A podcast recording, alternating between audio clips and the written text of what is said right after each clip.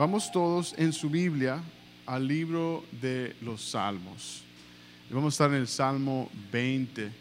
Y ahí en el Salmo 20 eh, es un salmo corto, pero vamos a estar teniendo la oportunidad de estudiar verso a verso este salmo.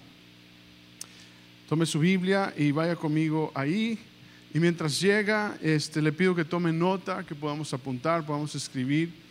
Y tenemos mucho que ver aquí en el Salmo 20. ¿Cuántos están disfrutando el estudio de los salmos? Le invito a que escuche los mensajes grabados. Este, Tony, Delvis han estado haciendo un excelente trabajo instruyendo y, no se pierda los miércoles porque vamos a estar teniendo igual la oportunidad de escucharles a, los maestros, a los que están instruyendo la palabra y poder crecer y alimentarnos de ella. En el Salmo 20, el título, le pido que escriba el título, Dios ha enviado ayuda. Dios ha enviado ayuda. Los salmos tienen un autor físico, ¿verdad? Un autor que lo escribió, lo compuso, pero sabemos que Dios es el autor de cada uno de estos salmos. Él es quien inspiró la palabra de Dios por su espíritu. Y nos dice que este salmo es un salmo principal, al músico principal de David, David el rey.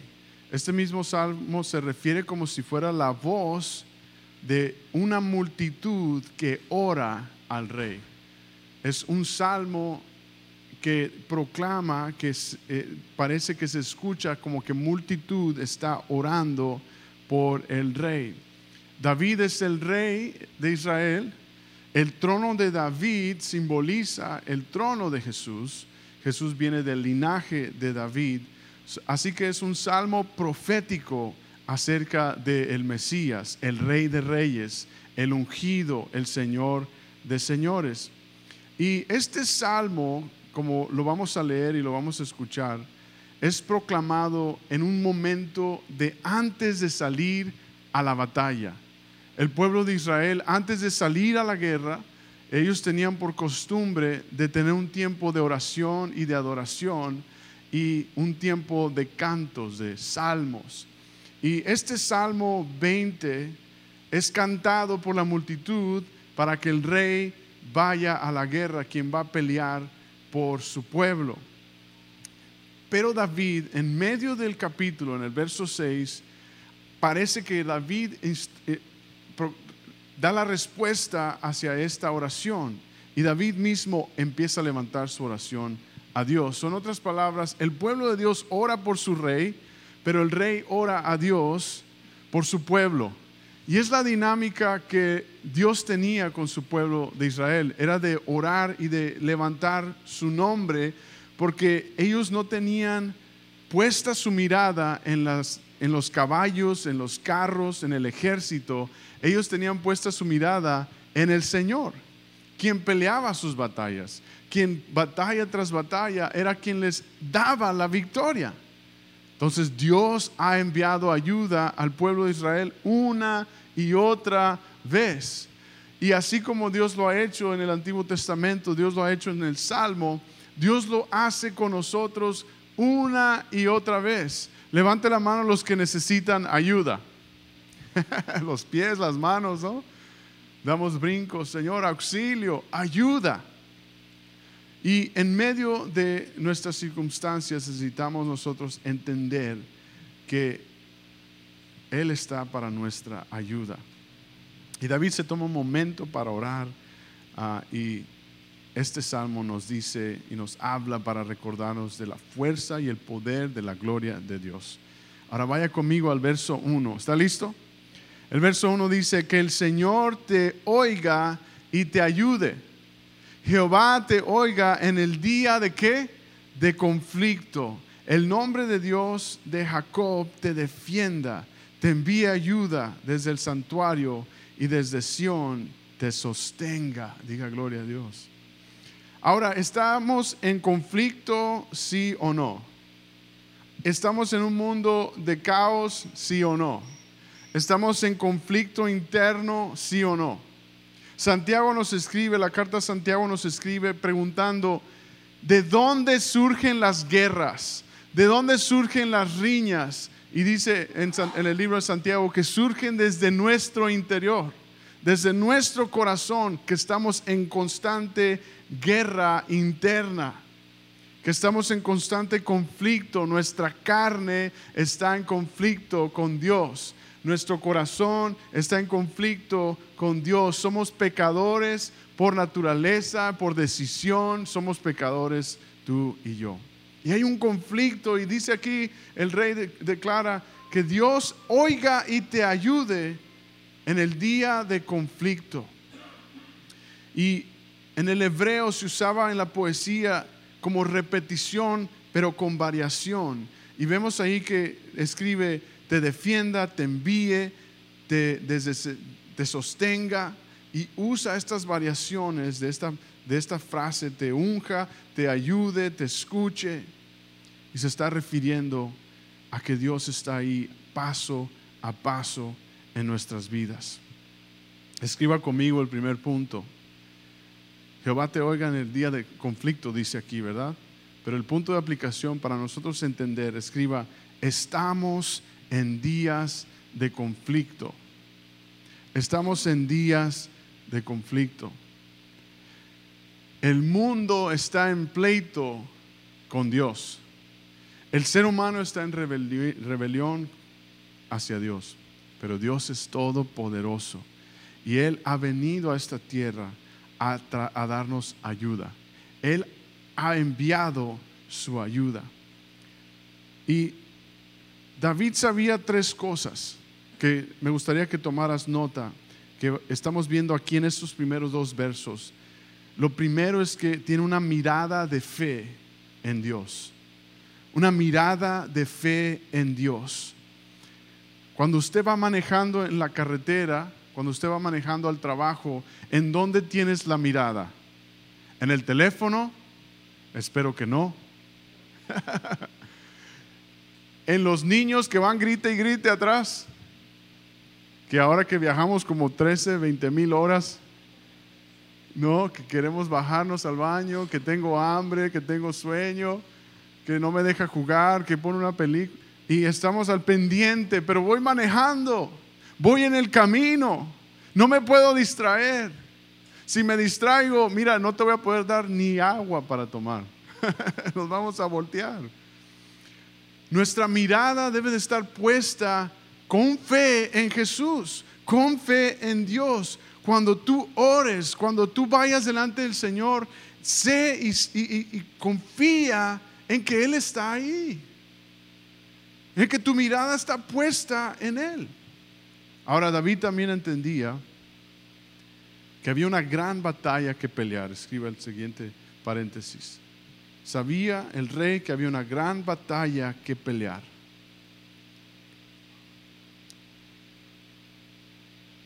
Hay una gran batalla que pelear, pero ¿sabe cuáles son las buenas noticias? Que Él pelea nuestra batalla. Que hay un rey mayor que el mismo David hay un Dios mayor, hay alguien mayor que Él que pelea por ellos. Aunque van a la guerra listos, valientes para pelear, ellos tienen su mirada en Jesús y saben que Él está ahí y saben que Él va a pelear por su pueblo. Que te oiga, te ayude, en tu nombre te bendiga, te defienda, te envíe ayuda desde Sión, te sostenga, dice el verso 2. Jesús, el hijo de David, lo leemos en la escritura. Vimos hace unas semanas en Lucas del ciego que clama, Jesús, hijo de David, ten misericordia de mí. Y Jesús lo sana. Y esa frase, hijo de David, David entendía que el trono que él estaba puesto no era de él, era Dios mismo quien lo había puesto y era Dios quien era rey sobre la nación y su pueblo. So, de manera profética, David está proclamando a su pueblo la batalla que ha de venir, la pelea contra el pecado, contra la muerte. Y, Jesús mismo hacia la cruz venció por esas, ah, por cada una de esas cadenas. Él peleó la pelea más grande que el ser humano puede tener. Fue morir por nuestros pecados. Es, fue pagar el precio por nuestro pecado. No sé si te, cae así como decimos, te cae el 20 o el baldazo de agua o la, o la noción de que Cristo murió por tus pecados, por, por mi maldad, por mi suciedad, por, por... Ponte a pensar. Y Él pagó ese precio. Y yo ya no más tengo que pelear para tener esa victoria. Él me la ha dado. Pagó el precio por el pecado, por la muerte y por el enemigo. Eh, tiene poder sobre Satanás. Él ha vencido. Pregunto, ¿estás en una batalla? ¿Cuántos se sienten en una batalla? Tal vez puedes alzar la mano, tal vez no. Tal vez dices, no, yo estoy bien a gusto, sin guerra.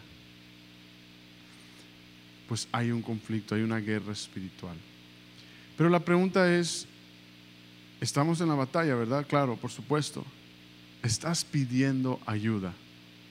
Estás pidiendo ayuda a Dios. Estás pidiendo ayuda en esa guerra que tienes en cuanto a la enfermedad. Estás pidiendo ayuda a Dios en ese conflicto que tienes en cuanto a perdonar.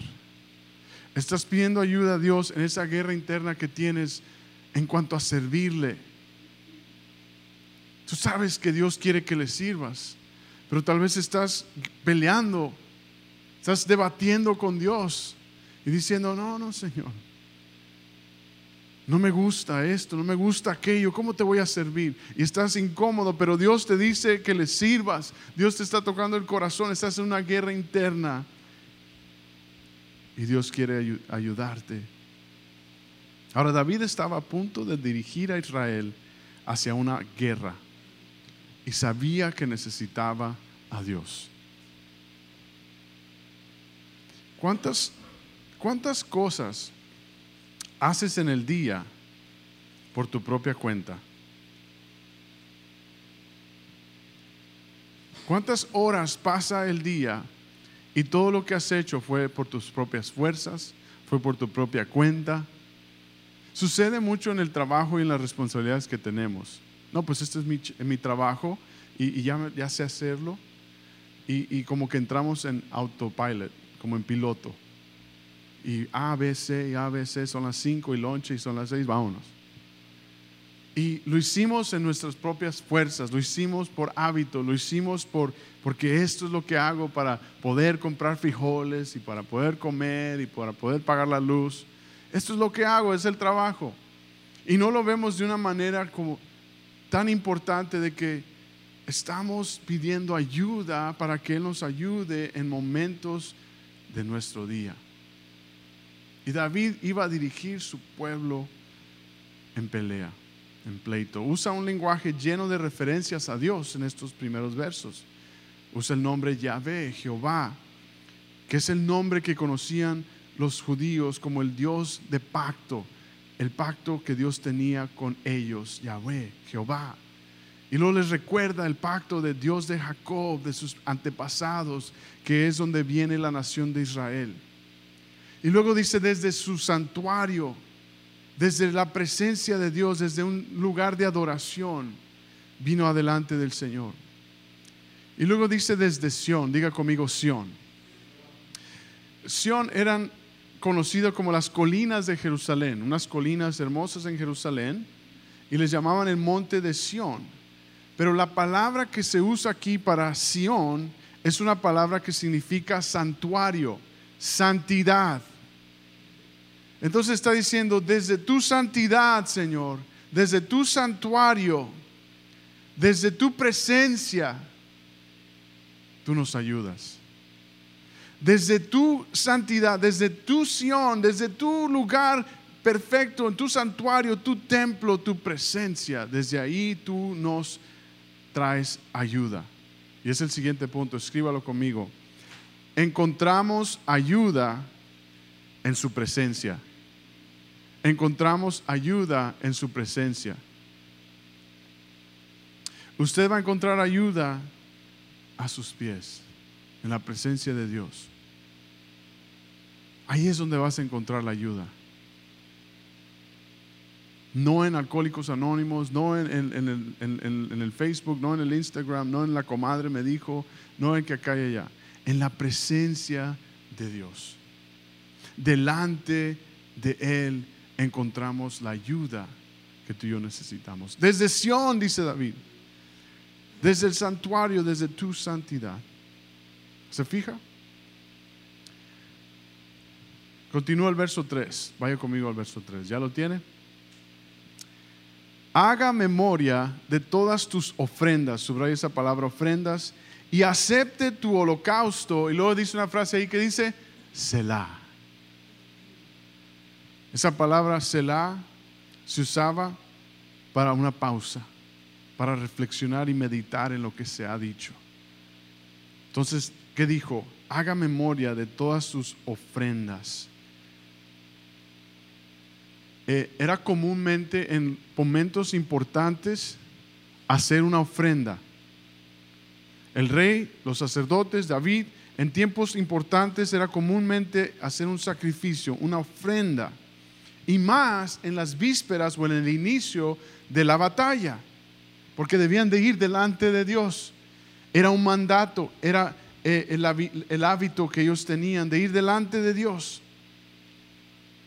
En Génesis capítulo 22 podemos ver ahí que Dios le dijo que por fe confiaran en ese sacrificio, que ese sacrificio está ilustrando lo que ha de venir.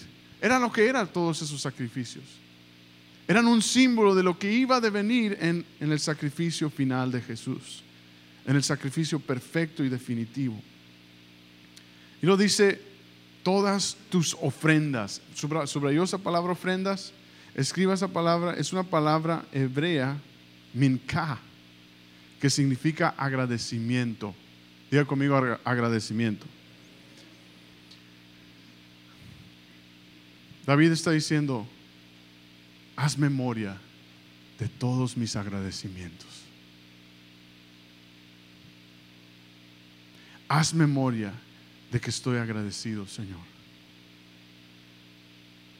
Dijo David, haz memoria de esta ofrenda de gratitud, de esta minca. Una ofrenda de gratitud, esta ofrenda era particularmente una ofrenda hecha para dar gracias y era, debía de haber un sacrificio de sangre, debía de haber un, sacrificio, un cordero. Y el sacrificio que se hacía era, se, era un cordero limpio, un cordero puro que no estaba contaminado y había sangre, se iba a derramar esa sangre, imagínense, se iba a derramar esa sangre, se iba a consumir en el fuego, iba a oler a carne asada ¿Le gusta la carne asada? Pero no se iba a comer, se iba a dejar consumir por el fuego y se iba a adorar al Señor con esa ofrenda. Y esa carne, ese, corderito se iba a consumir completamente. Y luego dice aquí el verso 3, ¿está ahí conmigo? Dice, acepte tu holocausto, diga holocausto. Qué palabra tan difícil, ¿verdad? Parece una palabra así. Uh. Esa palabra holocausto es el olá significa y se refiere a ese sacrificio de la carne de ese corderito consumido por el fuego. Esa oración, ese sacrificio fue aceptado por Dios. Fue para ponerse en línea con Dios. David reconoció que la batalla estaba por venir, pero la victoria no estaba en la guerra. La victoria estaba en el Señor. Ahora esa palabra Selah lo hemos mencionado al inicio del estudio de Salmos. Es una palabra hebrea, se aparece 74 veces en el Antiguo Testamento y es una palabra para meditar lo que se ha dicho. En los salmos se usa también como para hacer una pausa musical, porque recuerde que los salmos son cantos de alabanza, es lo que significa salmo, salterio, cantos de alabanza. Y se refiere aquí a una pausa a una reflexión, a un silencio, a un meditar en lo que se está diciendo al Señor y lo que Dios está diciendo. Qué importante es para nosotros detenernos y escuchar lo que Dios está diciendo. Si la ayuda está en la presencia de Dios y nuestra ayuda, ¿qué, ayuda necesitas? Financiera, matrimonial, de salud, de finanzas, de, espiritual, de salvación Ah, tenemos grandes conflictos, grandes necesidades y la ayuda está en Dios y cuando venimos en su presencia, que Él nos ayude, a que Él nos saque, debemos de detenernos y escuchar su ayuda, escuchar su consejo. Amén. Verso 4. te dé conforme al deseo de tu corazón y cumpla todo tu consejo. Te dé conforme al deseo de tu corazón y te cumpla todo su consejo. Ahora, creemos aquí que lo que está diciendo es de que Dios va a hacer y cumplir el deseo de mi corazón. Todos nosotros aquí tenemos deseos en nuestro corazón, ¿verdad que sí? Anhelos, deseos. Y creemos que al leer este verso está diciendo, no, pues Dios va a cumplir el deseo de mi corazón. Dios va a cumplir eh, este anhelo que tengo de, una mansión. Este deseo que tengo de, mucho dinero, de mucho aquello. Y creemos que ese deseo que tenemos de un aumento en el, en el trabajo, o etcétera, etcétera, y, tenemos nuestro deseo en nuestro corazón. Creemos que es lo que está diciendo aquí. Y no. David, recuerde los versos anteriores, está proclamando la promesa de Dios. ¿Quién es Dios? Él es, él es quien me escucha, Él es quien me envía la ayuda, Él es quien recibe mi sacrificio de agradecimiento, mi sacrificio de local. ¿Sí se, se, explica? Él está diciendo todo eso y luego dice Selah, se detiene y luego dice te dé conforme. David se está alineando al deseo y la voluntad de Dios. Y cuando tú y yo estamos alineados al deseo y voluntad de Dios, entonces podemos orar y decir, Señor, hazlo conforme al deseo de mi corazón. Porque Él ha puesto ese deseo, esa voluntad de Él en mi corazón. En otras palabras, ¿está en tu corazón la voluntad de Dios o está en tu corazón tu voluntad? Diga, ouch, amén, aleluya, ¿no? el pastor vino con todo. Escriba este punto. Debemos cumplir su voluntad. Debemos cumplir su voluntad, su deseo. Jesús mismo oró, mostrando en su oración en Juan 17, el corazón de Jesús era hacer la voluntad del Padre y que fuéramos uno. Lo declara en el verso 5, dice, mostrando en su oración, dice Jesús, yo te he glorificado en la tierra, he acabado la obra que me diste que hiciera. Y luego cuando Jesús está en el Getsemaní, que está orando y está sudando sangre y está en esa, en esa presión y esa ansiedad de que va a ir a la cruz y está en el cuerpo humano y está sintiendo el Señor esa ansiedad que, que como ser humano está sintiendo y dice, Señor, que no pase de mí esta copa. pero que se haga tu voluntad. Que se haga tu voluntad. El apóstol Pablo también escribió en 2 Timoteo 4:7 al final de su carrera, he peleado la buena batalla, he acabado la carrera, he guardado la fe. Pablo sufrió para el Evangelio. Y Pablo tuvo éxito. ¿Cuántas iglesias no estableció? En Asia Menor, en Italia, en Roma, en, Éfeso, en Corintios, eh, líderes. Impresionante. Podemos decir, wow, este eh, apóstol Pablo era exitoso. Pero podemos leer en sus escritos el sufrimiento y el sacrificio y la carga que él llevó. No fue glamoroso, porque él fue a cumplir el deseo de Dios. Y en ese deseo de cumplir la voluntad de Dios, Él va a hacer su voluntad. Él va a hacer su perfecta voluntad. Entonces David Dice aquí, te dé conforme al deseo de tu corazón. Está refiriendo en ese contexto de alineándose al consejo de Dios, de que Dios es quien va a pelear su batalla. Amén. Ahora, verso 5. ¿Está usted aprendiendo? Verso 5 dice, nosotros nos alegraremos en tu salvación y alzaremos pendón. Es una palabra clave ahí, subraye pendón. No es perdón, no es otra cosa. En el nombre de nuestro Dios, conceda a Jehová todas tus peticiones. Igual, se está alineando, el Señor va a conceder conforme a su voluntad todo lo que le pidas. Por eso cuando Jesús dijo, cuando le pidas al Padre en mi nombre, Él te los dará. Está diciendo, cuando pidas al Padre conforme a mi nombre, Él te lo dará, conforme a tus peticiones, porque estás alineado pidiendo correctamente. Amén. Dice, nosotros nos alegraremos en tu salvación. David tenía tanta confianza en la liberación de Dios que se alegraba de antemano que daba júbilo de antemano. Ahora, usa esta palabra pendón, diga conmigo pendón. Y, no es eh, una palabra fea. Pendón significa la victoria de Dios sobre sus enemigos. La victoria de Dios sobre sus enemigos. David dice en el verso 5, nosotros nos alegraremos en tu salvación y alzaremos victoria de Dios sobre nuestros enemigos en el nombre de nuestro Dios. Conceda a Jehová todas esas peticiones. ¿Se fija? Era, imagínense, imagínense, ok, usted va a la guerra. ¿Cuántos, ¿Cuántos han visto tal vez una película de guerra? Braveheart, ¿no? Corazón Valiente o una de guerra. Y van a pelear y todos están expectando la batalla, ¿verdad? Van a morir. Pero ninguno de ellos ya está celebrando.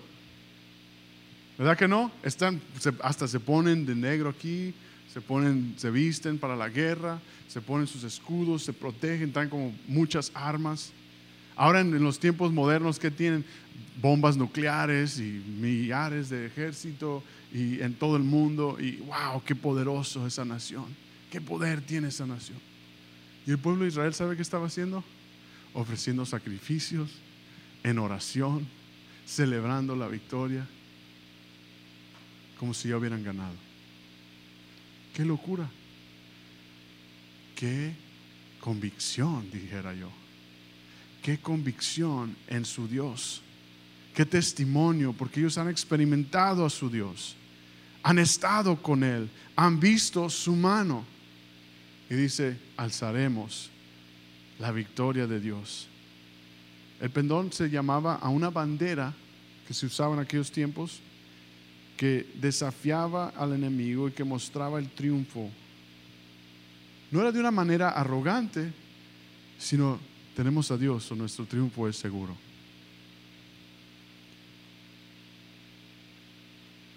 Pablo lo dijo en otras maneras, porque nuestra guerra es espiritual, ¿verdad?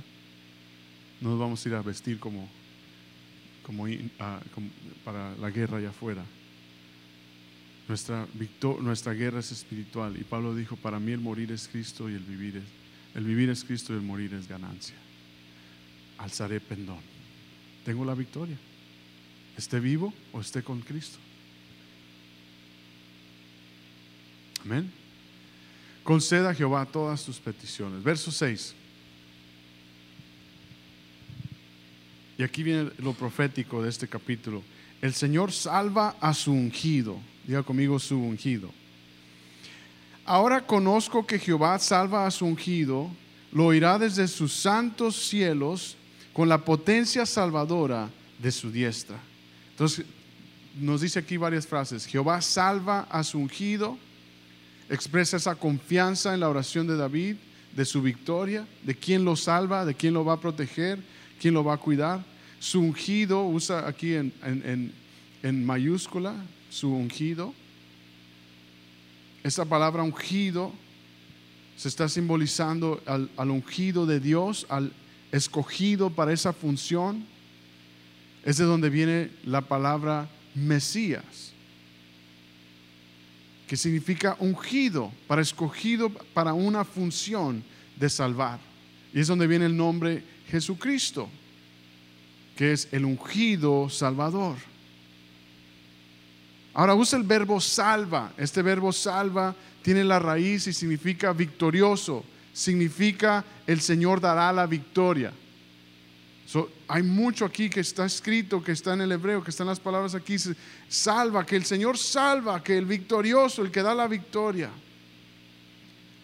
Y es el mismo verbo, es la misma palabra que se usa para Yeshua, que significa Dios salva. En el Salmo 20, Jesús está ahí. David está diciendo que Yeshua, el ungido para salvarnos, incluyéndose él dentro de esa necesidad de ser salvo, nos dará la victoria. El que será realmente escogido para darnos la victoria es Yeshua, es Dios que salva. ¿Se fija? David nunca tomó ese lugar.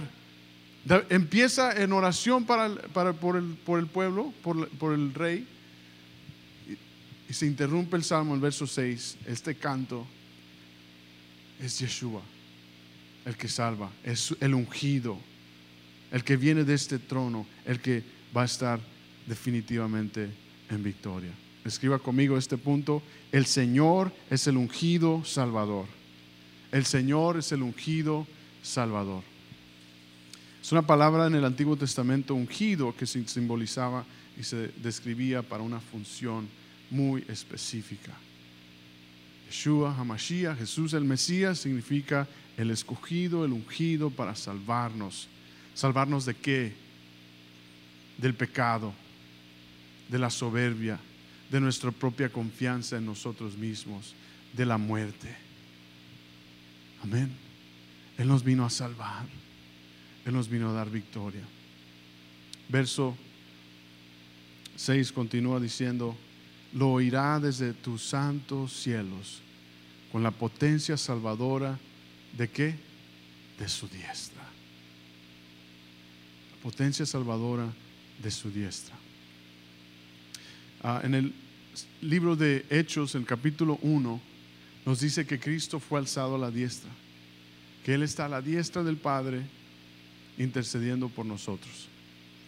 Entonces, aquí hay confirma de que el Salmo está hablando de quién? De Jesús, de Cristo, de el que está a la diestra y oirá desde su santo cielo con la potencia salvadora. Recuerde que el Salmo 20 empieza diciendo, Él oirá en el tiempo de conflicto y enviará su ayuda. Nos enviará su ayuda. El ungido Salvador ha venido a ayudarnos. Cuando tú y yo pensábamos que estábamos bien, cuando el mundo creía que estaba bien, estamos en control, estamos protegidos, tenemos nuestra filosofía, nuestro reino, nuestro, Roma está establecido, los gobiernos están establecidos, los, los, fariseos están establecidos. Jesús nace en un pesebre, interrumpe la historia, el ungido ha venido a traernos ayuda. El siervo vino a morir. Dice, la promesa que vemos aquí es que Dios te oirá desde los cielos y te enviará su poder salvador. A Jesús.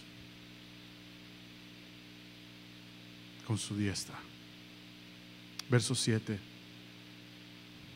Estos confían en carros y aquellos en caballos, refiriéndose al enemigo, a los demás ejércitos. Y escucha aquí, ¿está conmigo ahí? Mas nosotros, del nombre de Jehová nuestro Dios, tendremos que memoria. Algunos confían en sus armas nucleares, en sus tanques, esa es una frase de carros y caballos, en sus guerras, en sus ejércitos. Nosotros confiaremos y recordaremos el nombre del Señor. Ahora, cuando dice nombre del Señor en el Antiguo Testamento, se está refiriendo al carácter, a la persona de Dios. Se está refiriendo, nosotros confiaremos y nos acordaremos del Señor, de quién Él es, de su carácter, de su persona, de su existencia, de que Él está aquí con nosotros. Eso está en la economía de Dios en la Escritura. Tú y yo debemos de hablar ese lenguaje. Tú y yo debemos de confiar en de esa manera. Debemos de tener nuestra mente el entendimiento para hablar así, para entender dónde estamos plantados, dónde estamos puestos. ¿Por qué? Porque estamos en conflicto, estamos en tiempo de lucha y necesitamos que pedir ayuda porque Él nos ha enviado la ayuda. Miren Deuteronomio capítulo 17, verso 16. En la ley de Moisés, usted lo puede ver como referencia, le ordena, en la ley de Moisés, le ordena a su pueblo que en Israel no deberían de multiplicarse caballos exclusivamente para el, uso del ejército. Que no debían multiplicarse, lo que lo usaran para uso comercial, doméstico, para vivir tranquilos. Dice que no se multiplique, que no lo hicieran para ellos crecer su ejército, Deuteronomio 17, 16. Y David dice, estos dicen carros y ejércitos, nosotros decimos el Señor, nuestro Dios. Dice, tendremos memoria. Tendremos memoria, en otras palabras, está diciendo, ellos confían en sus cosas, mas nosotros confiamos en Dios. Con esto termino, escriba conmigo. Bueno, nos quedan dos versos más. Pero escriba conmigo, confía en Dios en el día de batalla. Confía en Dios en el día de batalla. Verso 8 y 9, terminamos. Ellos flaquean y caen los que tienen su confianza en sus cosas, en sus ejércitos. Mas nosotros nos levantamos y estamos que en pie. Salva Jehová, que el rey nos oiga en el día que lo invoquemos. Salva Jehová. Estos últimos dos versos están como si ya se hubiera terminado la batalla y todavía no han salido. Todavía no han salido a la guerra, pero están declarando como si ya estuvieran al final terminada la batalla. Es un salmo por fe declarando su victoria en Él. Con eso termino. No te olvides de su palabra. No te olvides de su promesa no te olvides de que Él ha prometido su palabra. Amén. Incline su rostro, vamos a orar. Padre, te damos gracias, Señor, por tu palabra, porque podemos venir estudiarla, alimentarnos, Señor, el pan de vida que eres tú. Señor, ayúdanos abrir nuestro corazón, a poder recibir esta, nuestro, esta palabra en nuestro corazón. Que dé fruto, que seamos, Señor, guerreros victoriosos, guerreras victoriosas, porque tú estás con nosotros. Confiamos en ti. Tú nos has mandado ayuda, ayuda que realmente no podíamos hacer entre nuestras propias fuerzas nos has librado del pecado, nos perdonas día a día, caminamos en arrepentimiento, caminamos en comunión contigo, Dios. Te pido, Señor, que cada uno de los que estamos aquí seamos fortalecidos, que hoy nos pongamos a cuentas contigo, Dios, y saquemos cuenta de que ¿En dónde estamos poniendo nuestra confianza? ¿En dónde estamos pidiendo ayuda? ¿A quién estamos acudiendo si no es a ti? Somos débiles, Señor, somos pequeños delante de tu majestad. Pero como dice aquí tu palabra, tú nos defiendes, nos mandas ayuda el ungido para salvar. Eres tú, Señor.